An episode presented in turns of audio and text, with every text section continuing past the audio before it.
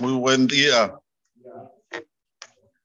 Buena semana, Bezrat Hashem, que sea una semana de Besorot Tobot y Shvot Benehamot, Jodesh Tov, Meborach, los Jodesh Bezrat Hashem, el próximo viernes, empezando el jueves a la noche, durante toda la jornada del viernes de los Jodesh.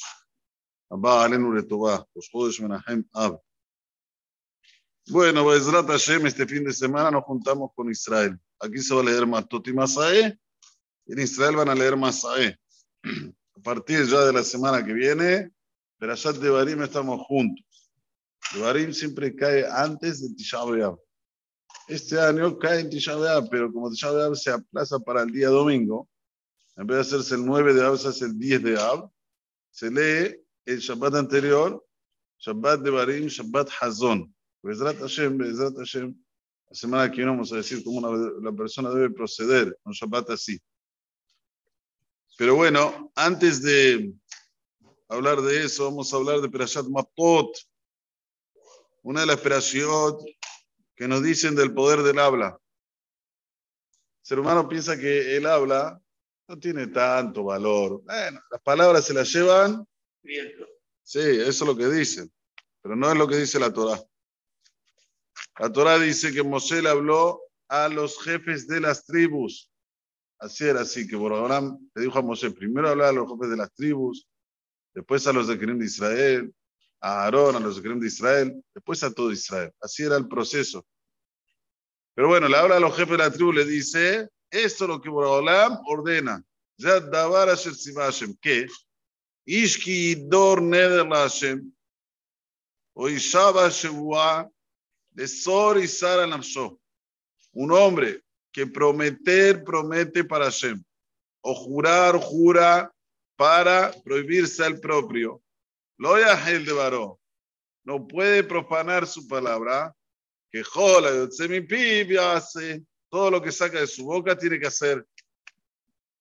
Muy bien, vamos de atrás para adelante en el pasuk. Primero, el pasuk nos dice cuando alguien promete o jura, no puede anular lo que dijo con su boca. Lo gel de varó, lo batel, no anule, que no haga su palabra julín, banal. Así dice Rashi, que no haga su palabra banal. Ya dijiste, dale cabod a lo que dijiste.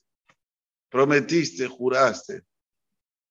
Es muy importante saber, hoy más que nunca, en el momento actual, donde el peso se está devalorizando día a día, persona sube a la Torah, sube y dice, Sheminat Dev, lo que sea, en pesos.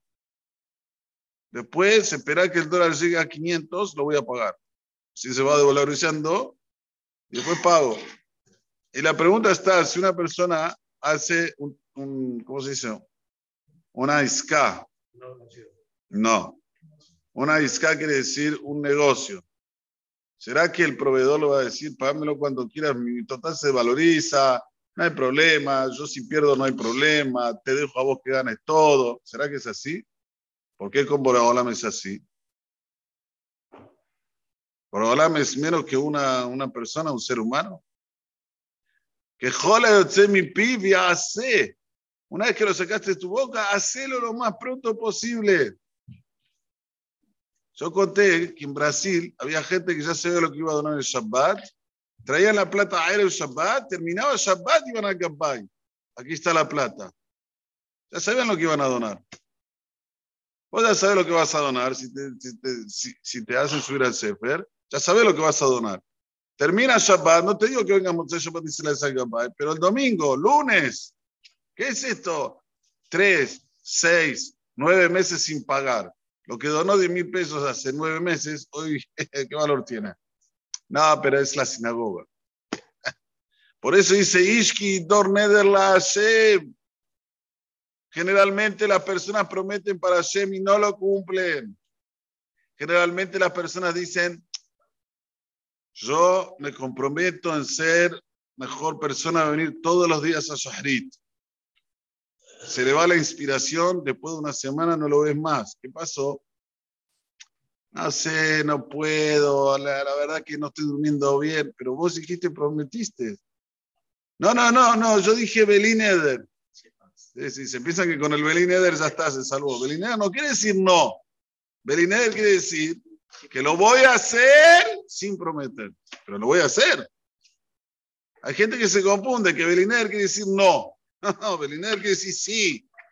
Lo voy a hacer, nada más que sin prometer. Si la persona tiene esta inspiración, tiene que saber cómo estar siempre renovándola, cómo estar siempre renovándola. ¿Saben cómo se renueva?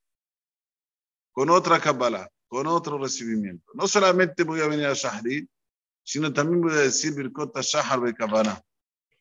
Es al contrario de lo que piensan los seres humanos normales que dicen, bueno, ya recibiste algo, ya está Hajj, ya está, recibiste.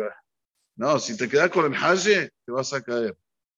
¿Cómo es que vos puedes hacer para que siempre estés con esa inspiración de hacer de lo que vos dijiste? Aumentando. Sí, sí. Aumenta cualquier cosita, pero vas aumentando. El aumento te hace que otra vez tenga renovación. Le Abdir, una persona compra un departamento nuevo, cero kilómetros. Entró al departamento, había detalles para hacer.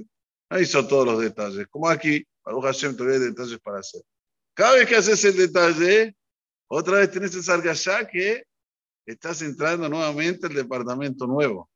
¿Eh? Le pusiste aquí un adorno, le hiciste aquí algo que faltaba, aquí estaba sin terminación, la terminaste. Ah, ahora tengo la sensación de que nuevamente estoy entrando en un departamento nuevo. Esto es igual con relación a los mitzvot de la Torah. Siempre hay que innovar, hay que hay que aumentar. Eso no te saca la inspiración, te la renueva y te la renueva y eso hace que sigas firme. Pero volviendo, cuando la Torah me dice Kidor Neder, ¿por qué me dice dos? ¿Por qué no dice Kidor Hashem? ¿Qué es Kidor Neder? Explícalo a Jaime Kadosh, que hay Nedarim que son para Hashem, hay Nedarim que son para Julim, por ejemplo. Prometo que voy a ir a, tal, a la sinagoga, no, no sé si se puede decir, pero dice que va a ir a la sinagoga siempre, o que va a ir a comer siempre kasher. Esto es una promesa que igual estamos obligados, pero él se promete para ser más dariz, para ser más ágil. O promete que no, que, que, que, que, va a ir a un lugar y no va, promete que son cosas de Jolim. Kidor Neder, los dos tienen el mismo nivel. Kidor Neder Lo mismo con Shebuah. Lo mismo con la Shebuah. A veces una persona jura que no va a ir a un lugar donde puede caer y hacer una verá. Jura. O jura, Jolín, que no va a comer tal y tal cosa. O que va a comer tal y tal cosa. Personas tienen que saber, tienen el mismo nivel. Tanto si es la Hashem, si no es la Hashem, el tema del dibur, el tema del hablar, tenemos que saber que aunque sea que no le hacemos daño a nadie, no le hacemos daño a nadie, nos hacemos daño a nosotros mismos.